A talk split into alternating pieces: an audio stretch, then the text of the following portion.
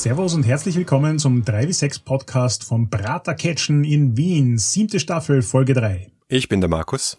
Ich bin der Harald. Wir reden hier übers Geschichten erzählen und Rollenspielen. Und heute zum Thema Worldwide Wrestling. So in etwa macht man das, oder? Gut getroffen.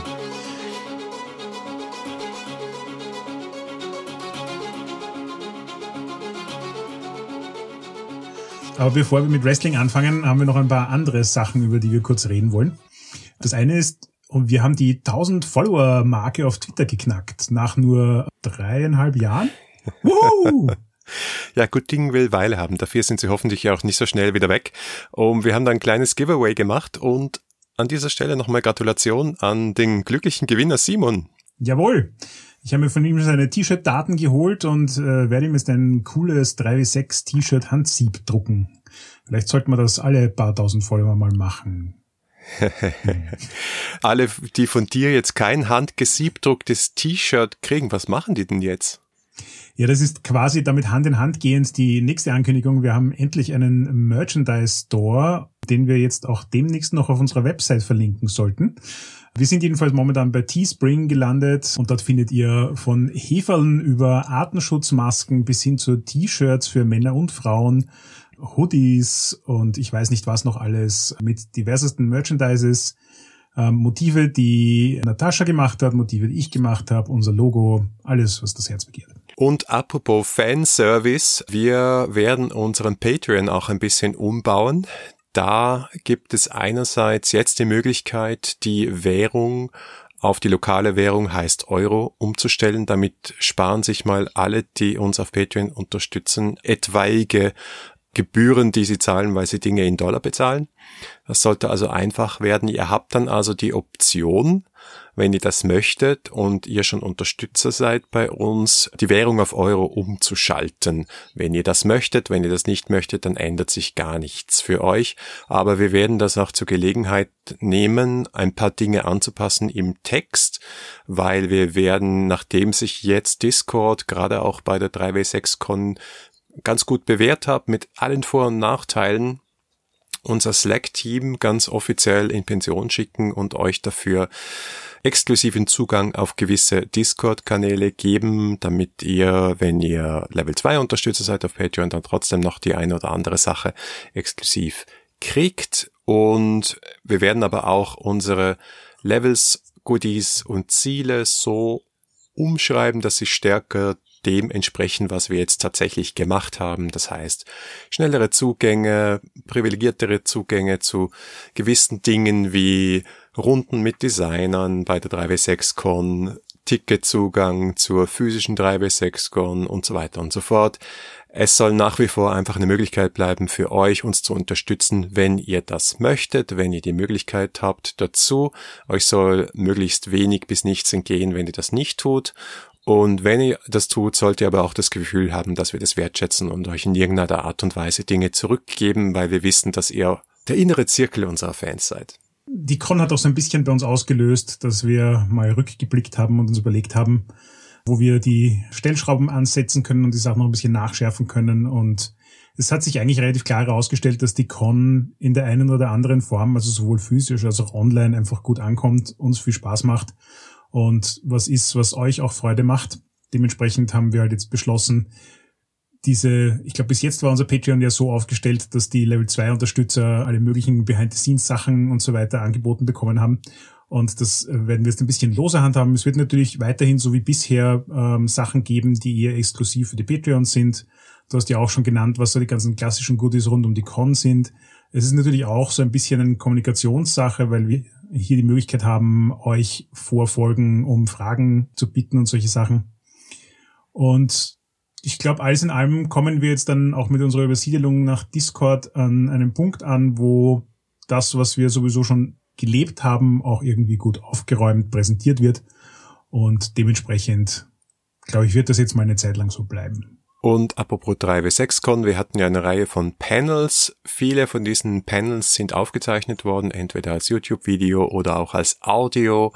Eines davon ist in unserem Feed zu finden, an anderes ist im Feed von System Matters zu finden, andere auf YouTube. Wir werden das alles noch zusammensammeln und auch noch auf die Website stellen. Also wenn ihr nicht dabei sein konntet oder bei einem anderen Panel wart, dann gibt es da einiges zum Nachschauen. Also ist alles auf Twitter verlinkt in einem Thread, kommt aber auch noch auf die Website. Oh ja, eine äh, Kleinigkeit vielleicht noch zum Erwähnen. Ihr habt ja, wenn ihr das hört, schon die erste Folge unserer Wrestling-Miniserie äh, in eurem Feed gehabt, wo wir mit äh, Markus Lust über Wrestling als Genre geredet haben. Und wir hatten an dem Aufzeichnen dieser Folge, also an der Tatsache, dass wir zu dritt waren und tatsächlich mal einen Experten hier hatten, so viel Spaß, dass wir das, glaube ich, weiterziehen werden und auch versuchen werden, in den nächsten paar Miniserien zu dem Thema jeweils noch einen Gast zu finden, mit dem wir uns darüber unterhalten können und das Ganze ein bisschen lebendiger und hoffentlich mit mehr fachlichen Know-how zu unterliegen. Aber ansonsten wird in nächster Zeit an unserem grundlegenden Konzept sich jetzt auch nicht viel ändern. Das heißt, wir haben weiterhin unsere Staffel mit einem Thema. Innerhalb dessen haben wir unsere Miniserie, die halt immer aus dem Thema Genre, System und Interview bestehen wird. Und wenn wir dazu kommen, was sich ja jetzt durch die Infrastruktur mit Discord und so weiter auch gut anbietet, Runden zu den jeweiligen Systemen zu spielen und eine solche Session aufzuzeichnen, dann werden wir in Zukunft auch schauen, dass wir das alles auf YouTube packen, damit ihr auch so ein bisschen Actual Play habt, wenn ihr das wollt. Und zum Schluss noch eine Klarstellung und eine Antwort auf euer Feedback zur letzten Folge. Da war viel Positives dabei, aber auch ein großer Kritikpunkt, der von mehreren Seiten gekommen ist. Zu Recht. Es geht darum, dass unser Gast Markus Lust darüber gesprochen hat, dass die WWE in Saudi-Arabien ein Pay-per-View veranstaltet hat und dort ein Frauenmatch stattgefunden hat. Und wenn man sich das so anhört, da klingt es so, als würde er sagen, dass die Geschäfte der WWE mit Saudi-Arabien dadurch zu rechtfertigen wären, dass dort ein Frauenmatch stattgefunden hat. Dem ist natürlich nicht so. Wir haben das im Gespräch auch nicht so verstanden, weil man hat im Gespräch natürlich immer ein bisschen mehr Kontext, als wenn man das nachträglich hört. Also hier nochmal zur Klarstellung. Natürlich ist es durch nichts zu rechtfertigen, dass die WWE mit dem Regime Saudi-Arabiens Geschäfte macht. Und es ist schon gar nicht so, dass die WWE in irgendeiner Art und Weise White Savior-mäßig da den Feminismus oder die westliche Lebensart oder die Demokratie oder was auch immer nach Saudi-Arabien bringen würde. Wir haben sehr, sehr viel Kritisches angemerkt über die WWE während der Folge und wir könnten noch zwei, drei weitere Folgen damit füllen. Vielleicht schaut ihr euch noch mal die Show Notes an, auch zur letzten Folge, da ist einiges Material auch noch dabei. Aber nur damit es klar ist, wir haben das drehen gelassen. Nachträglich gesehen wäre es vielleicht besser gewesen, wir hätten es rausgeschnitten oder noch besser, wir hätten im Moment widersprochen. Um es nochmal klarzustellen, es gibt keine Rechtfertigung für die Geschäfte der WWE mit Saudi-Arabien.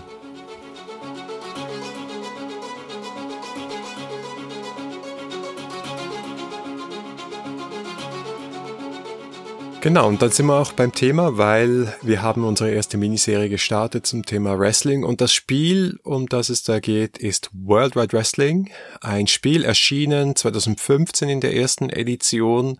Die zweite Edition ist in Arbeit, beziehungsweise ich habe gerade gelesen vom Autor Nathan D. Paoletta auf Kickstarter, dass der Text jetzt abgeschlossen ist und ins Layout geht. Das geht also Schritt für Schritt voran.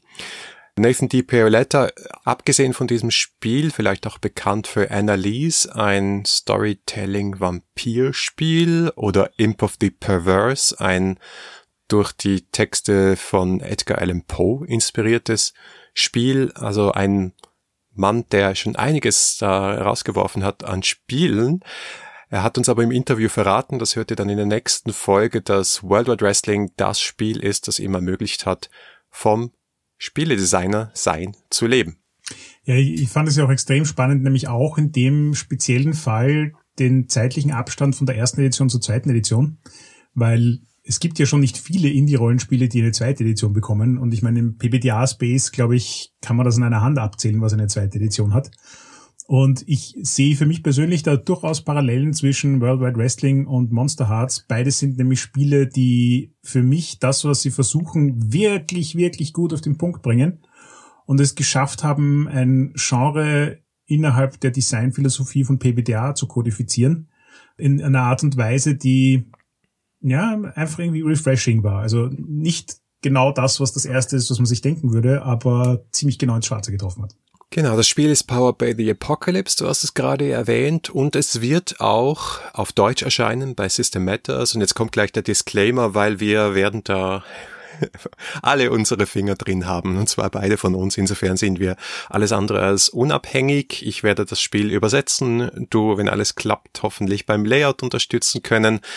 Und das liegt hauptsächlich daran, dass ich eine sehr, sehr große Begeisterung für dieses Spiel habe. Die werde ich heute zum Ausdruck bringen. Verlangt bitte nicht von mir, objektiv zu sein. Aber ich glaube, wir können trotzdem über das Spiel reden, weil wir es mögen. Tatsächlich haben wir ja auch beschlossen gehabt, dieses Spiel zu besprechen, bevor es dieses Übersetzungsprojekt gab. Es war eher so, wir wollten die Folge machen und dann haben wir gefragt, wie ist das mit der Übersetzung? Und ja, Gut, aber was ist World Wrestling? Erstens ein sehr schwer auszusprechendes Spiel. Vielleicht sagen wir einfach WWW oder das Wrestling-Spiel in Zukunft. Was Wrestling ist, müssen wir jetzt nicht mehr erklären. Das hat Markus Lust in der letzten Folge sehr gut gemacht. Wenn ihr die noch nicht gehört habt, empfehle ich sehr zurückzugehen und das nochmal anzuhören, weil wir werden auf einige Dinge hier wieder zu sprechen kommen. Was WWW für mich einzigartig macht, ist nicht etwa, dass es irgendwie ein PBTA-Spiel ist und wir PBTA so super finden. Gut, das ist auch ein Teil davon. Aber es ist das Wrestling-Spiel, das Wrestling so angeht, wie Wrestling wirklich funktioniert. Denn es gibt natürlich Rollenspiele, die Wrestling angepackt haben. Es gibt sogar WWF damals noch lizenzierte Rollenspiele. Es gibt W20 Rollenspiele dazu alle möglichen Varianten. Aber all diese Spiele haben das gemacht, was eben, wie Markus in der letzten Folge erwähnt hat, auch die WWE Computerspiele machen. Die tun so, als wäre Wrestling ein Sport. Die tun so, als wäre Wrestling ein Wettkampf, wo man auf Basis des eigenen Könnens gewinnen kann. Und wenn man gewinnt und dann kriegt man Erfahrungspunkte und dann wird man ein besserer Wrestler und dann steigt man auf und dann gewinnt man mehr Wrestlingkämpfe. Aber so funktioniert Wrestling halt nicht. Ähm, ihr habt mich übrigens mit diesem Take das letzte Mal zu einer sehr interessanten Erkenntnis geführt, weil ich habe dann so ein bisschen nachgedacht über, ähm, hast du jemals Street Fighter gespielt? Ja. Hast du jemals Street Fighter das Rollenspiel gespielt? Nein, was? Wie? Was?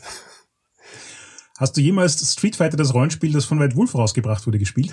Okay, es wird immer absurder. Aha. Today I learned.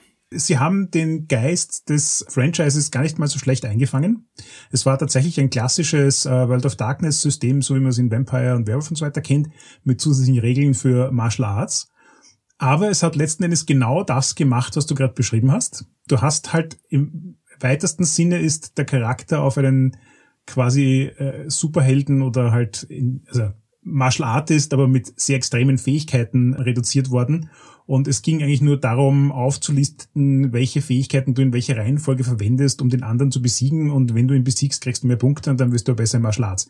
Und erstaunlicherweise habe ich das damals schon relativ uninteressant gefunden. Also es ist einfach irgendwie, das ist dann auch so dieses Thema Hearts of Wulin. Ja? Mhm. Wulin hat das für mich, finde ich, auch gut auf den Punkt gebracht, dass du ein grandioser Martial Arts Meister bist, ist eigentlich der uninteressanteste Teil an deinem Charakter oder ist, ist halt sozusagen ein Flavor-Teil. Das ist so ein bisschen wie, was hast du an oder ähm, auf welche Musik stehst du. Ja? Mhm. Wenn man eine Welt, in der alle Leute urgute Kämpfer sind, aus einer Perspektive betrachtet, in der Kämpfen nicht das ist, womit sich das Spiel hauptsächlich beschäftigt, wird es einfach spannender.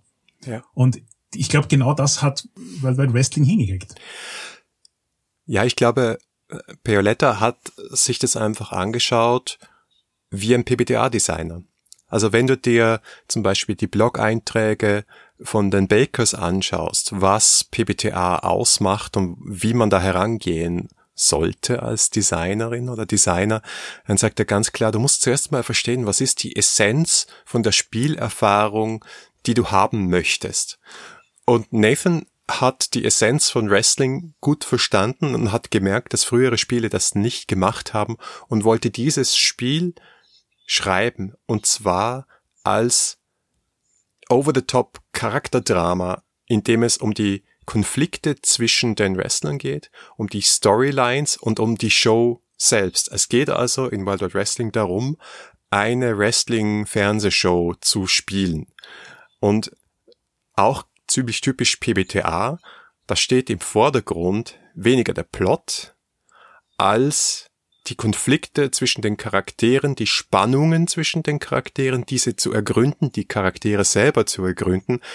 Und jetzt kommt noch der Twist von dem Spiel und das, was dieses Spiel für mich besonders spannend macht. Du ergründest sowohl den Menschen, den du spielst, als auch die Rolle, die dieser Mensch spielt, nämlich das Wrestling-Gimmick. Du spielst also die Rolle von jemandem, der eine Rolle spielt. Was ich daran ja extrem spannend gefunden habe, ist, es ist vollkommen egal, wie du die Persönlichkeit des Charakters aufsetzt versus des Gimmicks. Dadurch, dass es in, in der Rolle von Creative quasi Leute gibt, die bestimmen, wie das alles abbrennt, kann es immer und jederzeit Situationen geben, wo dein Gimmick mit dem Ergebnis nicht happy ist oder du als Person mit dem Ergebnis nicht happy bist oder beides ist gut oder eins von beiden steht im Konflikt. Das heißt, du hast einfach so viele Gelegenheiten, nur durch dich selbst in Drama zu geraten, hm. dass sobald du da andere Charaktere und ihre Gimmicks mit dazu nimmst, multipliziert sich das einfach in so eine Endlose. Also wenn du eine Gruppe von vier, fünf Leuten hast, hast du, glaube ich, nach der Charakterschaffung schon genug Story, um die nächsten zehn Jahre Kampagne zu spielen. Also um es kurz zu erklären, das Gimmick ist ja im Wrestling, wie wir letztes Mal geklärt haben, die Rolle, die du innerhalb der Wrestling-Welt spielst. Also der Undertaker versus Mark Calloway, der Mensch, der den Undertaker spielt. Der Undertaker ist das Gimmick. Und die Playbooks beziehungsweise Charakterbögen in diesem Spiel, die nennen sich Gimmick Sheets. Und in der zweiten Edition hast du nicht weniger als 15 dieser Gimmick-Sheets, also die Auswahl ist ziemlich irre.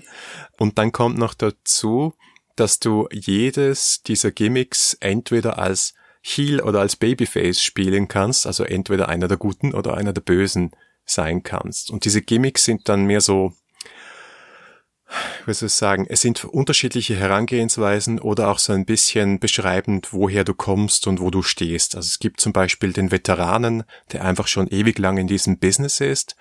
Dann gibt es den Jobber, zum Beispiel eine der witzigsten Rollen, der nur da ist, um zu verlieren, um andere gut aussehen zu lassen. Dann gibt es den Technician, der einfach gut wresteln kann. Oder dann gibt es den Hardcore, der vielleicht nicht so toll ist im Wrestling, aber einfach die pure Brutalität drauf hat. Und das Witzige an diesen Gimmicks ist, dass du wirklich für jeden einzelnen dieser Archetypen gleich mal so drei, vier, fünf Wrestler hast in der Realität, die dir sofort einfallen fallen, dass sie da reinkören. Und du kannst es dann aber nochmal umdrehen oder in verschiedene Richtungen drehen, indem du sie zum Guten oder zum Bösen machst. Ja, da muss man jetzt dazu sagen, also so wie du gesagt hast, ich habe mir diese 15 Gimmicks bei unserer Testrunde zum ersten Mal angeschaut. Ich habe davor eigentlich nur die First Edition gelesen.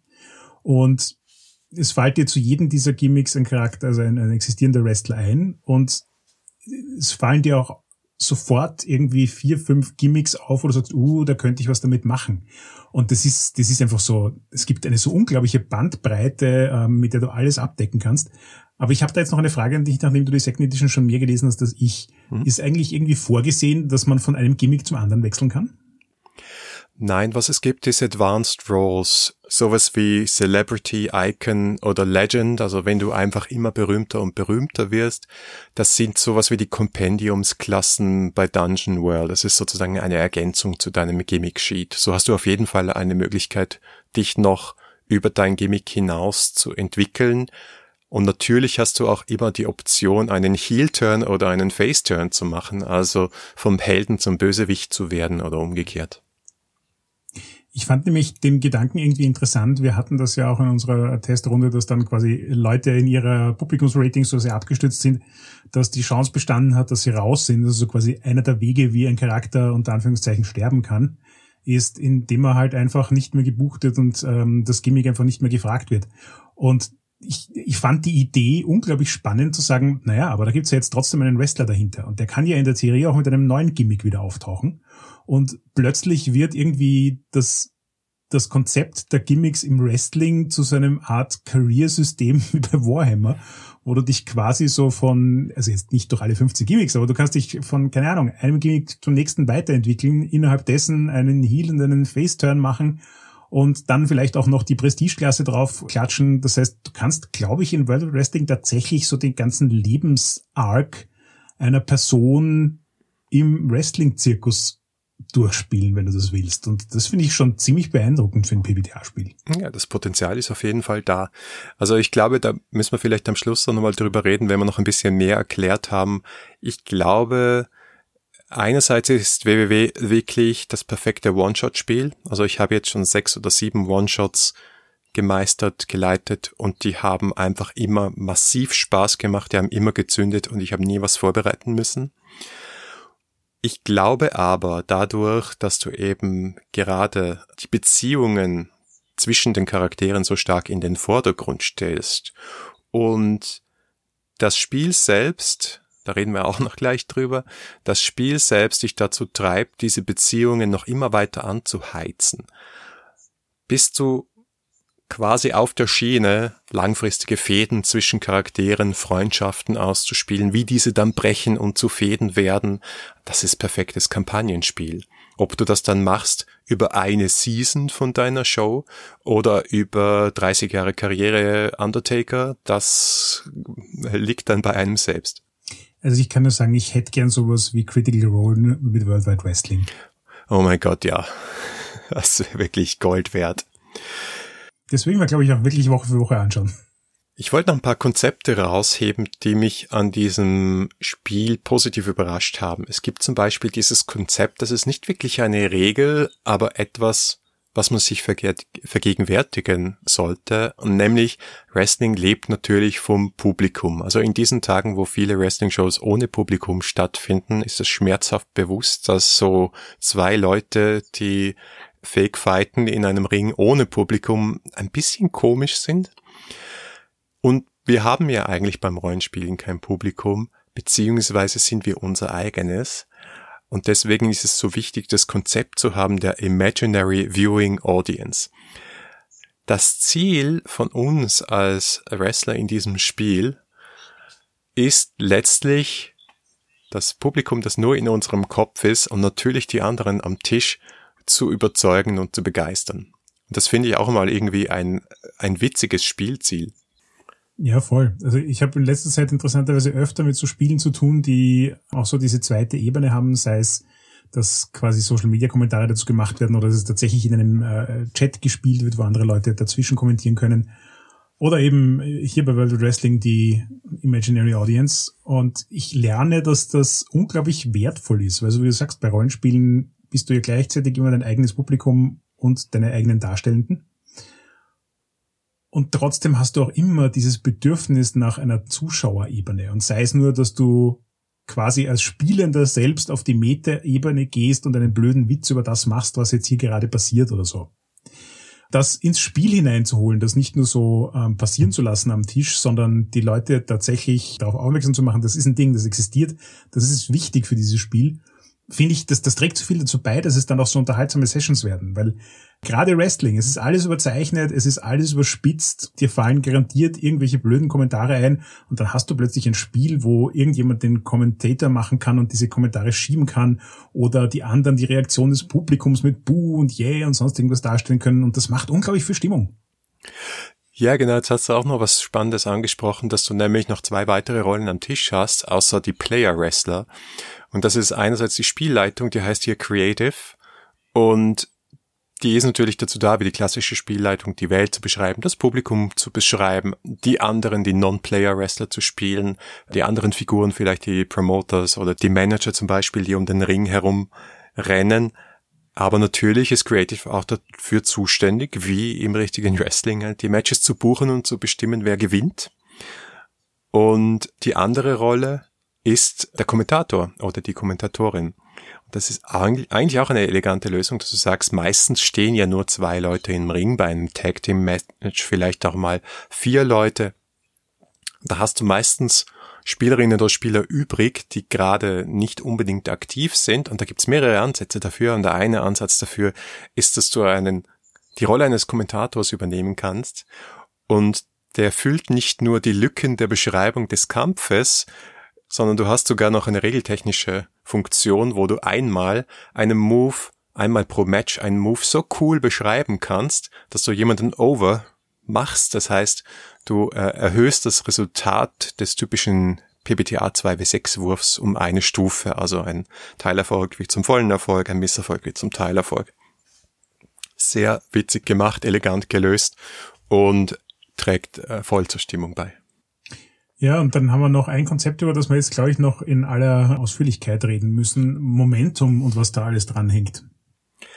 Ja, Momentum ist einerseits auf der Oberfläche gesehen ein Gummipunkt und das ist auch sehr, sehr selten in einem PBTA-Spiel. Normalerweise da, wo bei 2w6 plus irgendwas ein Punkt sehr, sehr viel ausmachen kann, den du dir dazu nimmst, ist es halt wirklich selten, dass du dann so eine Art Fade-Punkt oder Gummipunkt oder Benny-System hast, die du aufsammeln kannst und sagst, ich nehme so und so viele Punkte dazu zu meinem Wurf und dann wird der besser. Das ist tatsächlich auch eine Mechanik, die von der ersten zur zweiten Edition noch verbessert wurde. Die Balance dieser Währung äh, Momentum. Es widerspiegelt natürlich auch wieder ein Konzept, das es sehr stark gibt und das du auch im Kommentar bei Wrestling sehr oft hörst, dass nämlich jemand gerade Rückenwind hat im Kampf, ja, und das Momentum hat und nutzt.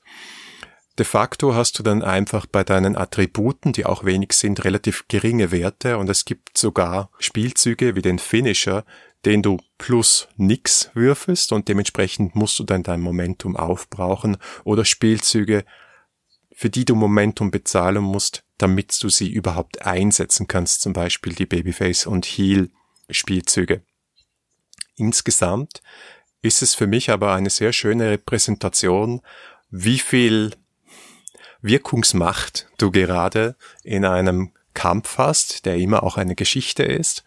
Und ich habe vor allem bei der zweiten Edition das Gefühl, dass das sehr gut ausbalanciert ist wie viele dieser Punkte du gerade hast. Also ich glaube, ich glaube auch bei unserem Playtest war es so, dass die meisten immer so zwischen eins und drei Punkten gerade da hatten. Und wenn die Punkte runtergehen, auch so diesen Anreiz hatten, was zu machen, um sein eigenes Momentum wieder in die Höhe zu schrauben. Gleich ein guter Punkt. Was muss man denn machen, um Momentum zu kriegen? Ja, da gibt's einige Spielzüge, die dafür sorgen, dass du mehr Momentum kriegst. Einer der wichtigsten ist Work the Audience oder auch Heat. Also Work the Audience machst du halt jedes Mal, wenn du irgendwie mit dem Publikum interagierst, sie versuchst anzuheizen, sie beleidigst, wenn du ein Heel bist oder was auch immer. Und wenn du da dementsprechend mit deinem Wert gut würfelst, kriegst du zusätzliches Momentum. Was neu bei der zweiten Edition dabei ist, ist, dass du sehr oft auch bei einer 6 minus ein Punkt Momentum zurückkriegst, damit du nicht so eine Abwärtsspirale gehst, wo du dann schlecht würfelst und dann immer ohne Momentum dastehst und keine Möglichkeit hast, weiterzuarbeiten. Und was auch ein witziger Spielzug ist, ist Cheap Heat. Du darfst einmal pro Spielabend das Publikum beleidigen oder ein Baby küssen, wenn du ein, ein Babyface bist und kriegst dafür gleich mal ein Momentum also so wirklich äh, die billige Basche, aber sie funktioniert. Und ich meine, alleine die zwei Spielzüge zeigen schon, dass Nathan Pioletta einerseits Wrestling und einerseits PBTA wirklich gut verstanden hat, weil diese Spielzüge sind die Anleitung, was du tun sollst während des Spiels, damit es Spaß macht. Ich fand sie auch sehr spannend, die Dynamik zwischen Momentum, Heat und Audience, weil Momentum kriegt man eben relativ leicht durch verschiedene Moves mal. Und sobald man genug Momentum zusammen hat und mit den richtigen Leuten im Ring steht, ähm, ergeben sich Gelegenheiten, Heat zu bekommen, wenn ich das richtig in Erinnerung mhm. habe. Und wenn man genug Heat hat, dann steigt das Audience Level. Und das ist alles irgendwie so ein bisschen gleichzeitig ein Ressourcenmanagement-Game, aber auch immer verknüpft mit, was tut sich sozusagen in der Wrestling-Welt, wie reagiert das Publikum, wie bookt Creative die Matches, bin ich damit happy oder nicht, will ich daran was ändern und so. Und dementsprechend, ich finde gerade in der Second Edition hat das so ein sehr organisches, dynamisches Hin und Her, wo man versucht, eben so erste Stufe, man baut Momentum auf, zweite Stufe, man versucht Heat aufzubauen und wie der Name schon sagt, ist das ja auch so ein bisschen quasi die, die Reibungsfläche, das Dramapotenzial zwischen den Charakteren. Und aus dem versucht man dann letzten Endes irgendwie Audience rauszukriegen, das fast so ein bisschen wie ein, ein XP-System ist und einen auch über mehrere Sessions hinweg eine Leiter hochklettern lässt, damit man dann sozusagen den Charakter auch irgendwo hinbringen kann. Und das fand ich einfach insofern sehr, sehr elegant, weil aus der ersten Edition die Idee vom Momentum habe ich einmal für diverse meiner Playtests geklaut und bin bei der Gelegenheit draufgekommen, wenn du einfach nur Gummipunkte hast, die in PBTA halt einfach nur sagen, du kriegst einen Bonus, so wie du schon gesagt hast, dann ist das halt recht schnell relativ mächtig, weil plus eins auf einen Wurf schon was darstellt und wenn du plötzlich fünf Bonuspunkte hast und du schmeißt fünf Punkte drauf, dann tut sich da einfach auch wirklich viel. Dementsprechend musst du rund um solche Mechaniken einfach auch irgendein System einbauen, das was tut damit. Das kann so simpel sein wie bei Hogwarts, dass du quasi in, in einem Abenteuer, das über mehrere Sessions geht, also in einem Schuljahr, maximal drei Lackpunkte hast und das ist es. Du kannst die auch nur zurückkriegen, indem du XP ausgibst. Und das kann aber auch was so Komplexes sein, wie das bei World Wrestling der Fall ist. Und wenn man da die richtige Mechanik findet, dann kann das super gut funktionieren und nämlich finde ich, sogar noch viel eleganter als zum Beispiel Fade-Punkte das tun, um dich in diesen Sog des Spiels hineinzuholen. Und da finde ich, ist World Wide Wrestling schon ein Best of, äh, auf der Heap. Also das zeigt wirklich vor, vor allem in der Second Edition, wie gut das funktionieren kann und wie ausgefeilt die Mechanik mittlerweile tatsächlich ist. Ja, im Buch ist diese Kernmechanik auch ganz transparent erklärt. Man kann und man soll das am Tisch auch so erklären. Leute, es geht darum, die Beziehung zwischen den Wrestlern so spannend fürs Publikum wie möglich zu machen, das ist Heat. Wenn ihr dann miteinander kämpft und viel Heat habt, dann liebt euch das Publikum. Dann steigt sich das Publikum. Je höher euer Publikum ist, desto besser werdet ihr bezahlt. Ihr kriegt Advances. Und wenn man das mal verstanden hat und man merkt, oh, mein Momentum geht mir aus, ich habe weniger Wirkungsmacht, ich musste etwas tun, dann funktioniert das Spiel, ja. Ja, voll. Und eben, World Wrestling gießt hier etwas, das in den meisten Rollenspielen als Mechanik drinsteckt, in Begrifflichkeiten, die tatsächlich einfach in der Welt existieren und Sinn machen. Es ist nicht irgendwie ein draufgesetztes, man wird wohl mit der Zeit schlauer und besser, sondern es, es hat unmittelbaren Zusammenhang und Konsequenzen und das funktioniert extrem gut, finde ich. Ich wollte noch auf einen Move zu sprechen kommen, den ich viel besser verstanden habe, je mehr ich das Spiel gespielt habe. Und es ist, wenn du die Anleitung, übrigens eine sehr gute Anleitung zum One-Shot in den Playtest-Materialien zur Second Edition liest, es ist der erste Move, den die Spieler machen. Und der heißt Cut a Promo. Cut a Promo heißt einfach, der Wrestler wird interviewt, die Wrestlerin schnappt sich das Mikro und spricht in die Kamera. Und sobald du das machst, wirfst du Cut a Promo, dann möchte ich kurz die Resultate zeigen, nämlich du kannst aus einer Liste wählen, ja. Und da steht, make creative book you in a match. Add a stipulation to a relevant match. Das heißt, füge einem Match eine Sonderregel hinzu, wie zum Beispiel das Match ist jetzt ein Hardcore-Match oder ein Leather-Match oder ein Graveyard-Match oder ein Hair versus Hair-Match, keine Ahnung. Du kannst ja alles ausdenken, das gab's wahrscheinlich auch alles schon im Wrestling. They respond They come out to respond to your promo, also wenn auch immer du gerade geschmäht hast, der kommt jetzt raus. Oder gain plus one heat with the subject of your promo. Und am Anfang habe ich gemerkt, dass die meisten Spielerinnen und Spieler einfach die letzte Option genommen haben, weil sie nicht so recht gewusst haben, was sie mit den restlichen Optionen anfangen sollen. Aber ich glaube, jenseits des One-Shots und für all die, die es schon mal gespielt haben, ist das ein perfekter Spielzug, weil er dir in die Hand gibt, den Plot des Abends dieser einen Show, die du spielst, zu ändern. Du kannst die Regeln eines Matches ändern, du kannst die SL dazu zwingen, dich in ein Match zu buchen, wo du vorher nicht warst, oder du kannst in diesem Moment eine Szene framen mit dem anderen Wrestler, den du gerade gelobt oder geschmäht hast. Und das ist auch perfektes PPTA im Sinn von Player-Facing. Ja. Du bestimmst, wie der Plot weitergeht und umgekehrt, ich als SL kann mich zurücklehnen und denken, naja, ich habe zwar einen groben Plan, aber ich weiß, der wird über den Haufen geschmissen von den Spielern und es wird all the more awesome. Vor allem, was ich so sehr mag in dem Move ist, es ist vollkommen egal, was du davon nimmst. Es hat eine ziemlich deutliche Auswirkung auf den kommenden Abend. Und wenn fünf Leute hintereinander das machen, weil du eine größere Gruppe hast, dann ist der Plot nachher eigentlich schon fertig. Also wenn es nicht gerade acht Stunden spielst, dann weißt du schon, was du in den nächsten paar Stunden tun wirst. Ja, genau. Also in unserem Match an der 3W6-Con, Shoutout an den Bademeister. Was für ein Gimmick. Der hatte ja... Über das weg mit dem Pommes vom Rand. vom Beckenrand. ich kann den Akzent leider nicht so nachmachen. Christian war wirklich genial. Und der hatte natürlich so, so ein Baywatch-Style-Leiter, wo immer drauf gesessen ist. Und die Idee war dann, in diesen Move zu bestimmen, dass das letzte Match zu einem Ladder-Match wird, und zwar mit dieser Bademeisterleiter. Dann gibt's noch zwei Moves, die ich kurz erwähnen will. Das eine ist Run-In und das andere ist Break K-Fape. Und das sind dann im Wesentlichen schon die, die Grundspielzüge übrigens. Run-In ist der zweite Mechanismus, der dafür sorgt, dass niemandem Fahrt wird. Du kannst nämlich jederzeit Run-In würfeln und einfach sagen, okay, mein Wrestler tritt jetzt auf. Ich greife jetzt in diesen Kampf ein, um jemanden zu stören, um jemanden abzulenken, um jemanden zu verprügeln, was es auch immer ist. Das heißt, es lohnt sich nicht nur zuzuschauen und Spaß zu haben, sondern auch jederzeit einzugreifen. Und das andere ist Break K-Fape. Über K-Fape haben wir in der letzten Folge viel gesprochen und ich finde, ja, ich finde, das ist einfach ein spannendes Konzept. Ich glaube, es ist gut rübergekommen. Und da geht es ebenso darum, dass du den Plot beeinflusst, indem du die vierte Wand durchbrichst und zum Beispiel jemanden in echt verletzt oder die Konflikte, die zwischen den realen Menschen oder der Promotion und dir stattfinden, ansprichst, statt in deiner Rolle zu bleiben. Und dann wird's sowohl im richtigen Wrestling als auch in diesem Spiel so richtig spannend.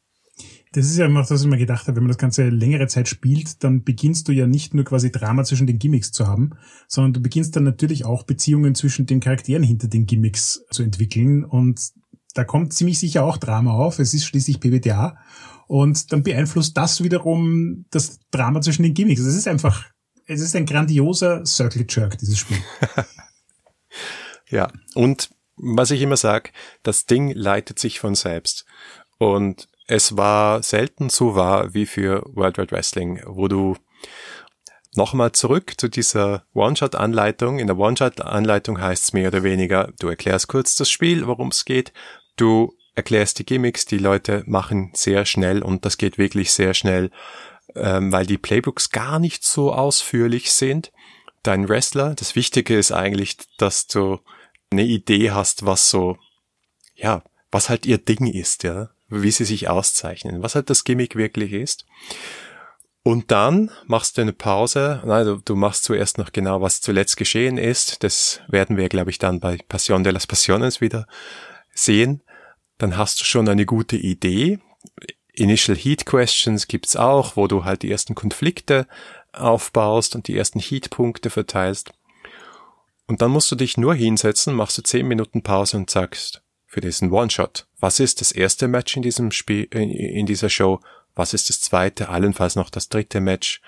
Du lässt einen Heal gegen den Face kämpfen, machst vielleicht noch ein Tag Team und entscheidest dich halt, wer gewinnt. Im Zweifel gewinnt der Heal, damit das Ganze noch ein bisschen spannender wird. Das ist die ganze Vorbereitung, die du brauchst und nachher übergibst du das Zepter an die Spielerinnen und Spieler. Markus, du hast mich gerade auf eine grandiose Kampagnenidee gebracht. Nämlich eine Passion de la Passion Runde, in der man eine Gruppe von Luchadors spielt und man wechselt dann einfach ab zwischen Passion und Wrestling-Spielen. Es gibt doch ein Luchador-Playbook für Passion. Jupp. Das ist, uh, es ist göttlich. Sehr gut. Also ihr seht, wir haben diese, diese Staffel sehr sorgfältig geplant. Da gibt es ganz viele mehr Querverweise als in Zeitsprung, möchte ich jetzt einfach mal so sagen. alles innerhalb einer Staffel. Alles, alles. So, das Wichtigste haben wir jetzt aber noch gar nicht erklärt, nämlich wie kämpft man jetzt überhaupt in World Wide Wrestling, weil wir haben zwar gesagt, es geht nicht ums Kämpfen und trotzdem verbringt man im Spiel die meiste Zeit beim Kämpfen. Da muss ich übrigens sagen, dass mich die Second Edition extrem positiv überrascht hat. Ähm, nämlich in der Second Edition haben sie so quasi Tabellen, Flowcharts, wie auch immer man das beschreiben will, drinnen, wo aufgelistet ist, was so typische Kombos sind, die im Wrestling immer wieder vorkommen. Also das sind dann so drei, vier, fünf Moves, die hintereinander passieren meistens, um quasi das Drama in eine Richtung aufzubauen. Und wie ich diesen Sheet zum ersten Mal gesehen habe und mir das angeschaut habe, habe ich gedacht, das kommt mir so unglaublich bekannt vor. All diese Abfolgen habe ich tatsächlich schon mal gesehen, nicht nur einmal. Das Schöne dran ist nämlich, dass ja Kämpfe in Wrestling nicht so ablaufen, dass du quasi jeden Handgriff auswürfelst, sondern es gibt relativ lange Strecken, in denen du frei beschreiben kannst, bis dann mal ein Würfelwurf kommt.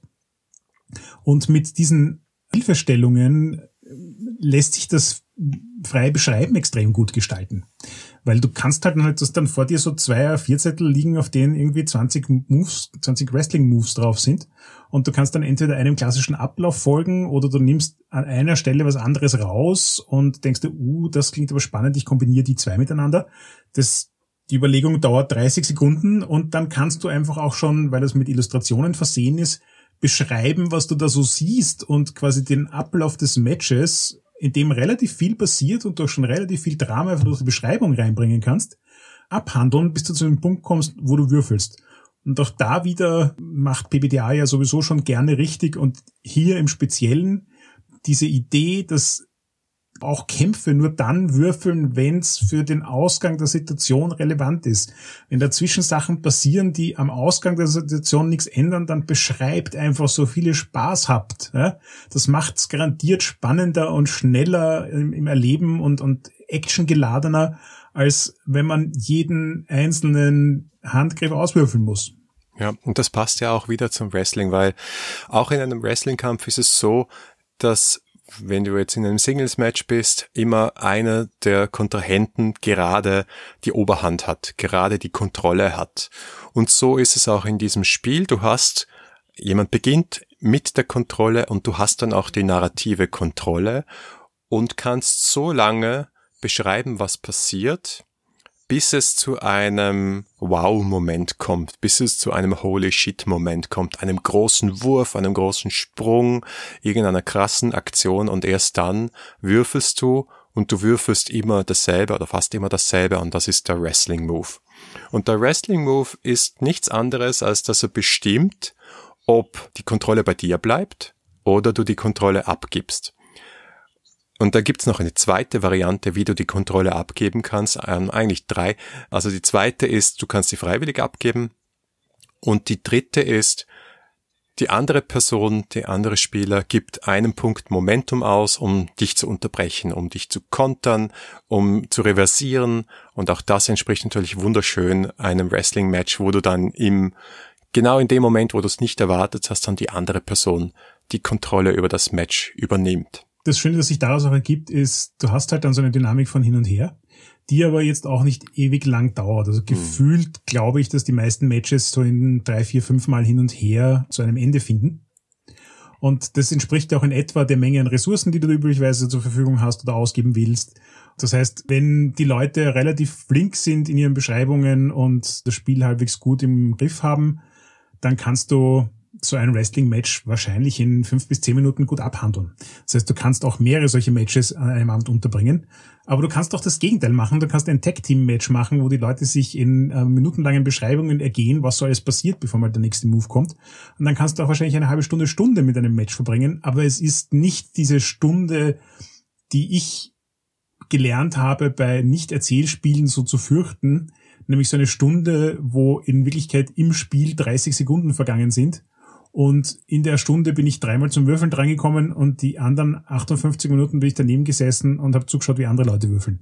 Das ist es einfach nicht, sondern es wird die ganze Zeit was beschrieben, es passiert die ganze Zeit was, es verändert sich die ganze Zeit was und du lebst halt auch mit. Also es ist so ein, das ist so ein Mitfiebern, weil wenn jemand quasi die Dynamiken unterbricht und dann was anderes macht und dann besonders gut würfelt bei seinem Move und ah und das Drama und so, es funktioniert einfach extrem gut. Mhm. Und dennoch hast du einen Mechanismus drin, der dazu führt, dass du das Ende auch setzen kannst.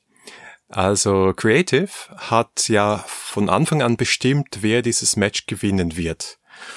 Das wissen aber die Spielerinnen und Spieler nicht. Sie wissen es erst an dem Punkt, wo Creative das verkündet und sagt, würfle deinen Finisher, weil du wirst dieses Match gewinnen. Das heißt, das ist ein zusätzliches Spannungselement. Das ist natürlich nicht ganz realistisch, weil die richtigen Wrestler wissen das natürlich.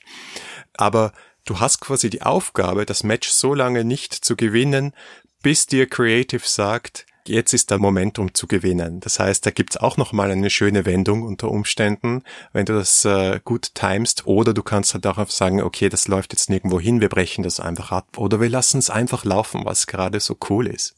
Na, also World of Wrestling kriegt einfach wirklich viel gut hin, was den Kampf betrifft. Und du hast das ja, glaube ich, in dem Interview vorher auch schon kurz angeschnitten. Da ist auch viel dabei, was man für andere Spiele mitnehmen hm. kann, was nicht nur Wrestling-tauglich ist. Ja, wobei, also ich habe schon gemerkt, ich habe jetzt mit sehr, sehr vielen verschiedenen Leuten gespielt, fast immer online, bis auf ein, zwei Mal du merkst einerseits einen Unterschied zwischen den Leuten, die sich mit Wrestling auskennen und den Leuten, die sich nicht mit Wrestling auskennen. Und es, du merkst einen Unterschied zwischen den Leuten, die viel Erzählspiele spielen und denen, die nicht so viel Erzählspiele spielen. Weil du sollst ja auch, also wenn zwei miteinander kämpfen, einer hat die Kontrolle, dann soll die andere Person, die nicht die Kontrolle hat, ja sehr wohl auch reagieren und erzählen, was mit ihrer Figur passiert. Ich habe festgestellt, dass viele von uns so gepolt sind, dass sie das so verstanden haben, dass ich mich verteidigen soll oder kontern soll.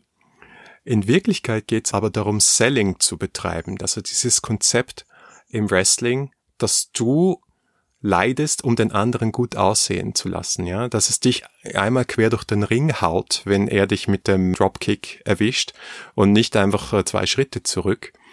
Und so kann man sich eigentlich gegenseitig dann wunderbar hochschaukeln und einfach diese Show, gemeinsam mit den Kommentatoren natürlich auch noch, diese Show wunderbar beschreiben. Aber ich habe gemerkt, das ist beim ersten Mal für viele recht eine Überwindung, wenn du nicht gleich in diesen Flow reinkommst, wenn dir vielleicht ein bisschen auch das Vokabular für die richtigen Wrestling-Moves fehlt, brauchst du an sich nicht, aber wenn du halt so gar keinen Zugang hast, denn es ist manchmal ein bisschen schwierig, dieses freie Erzählen so zu machen, dass es auch in den Fluss hineinkommt. Ich gebe dir vollkommen recht, dass dieses Spiel Potenzial hat, besser und flüssiger zu laufen, wenn die Leute mehr Übung damit haben, respektive sich mal mit dem Genrekonzept Wrestling auseinandergesetzt haben.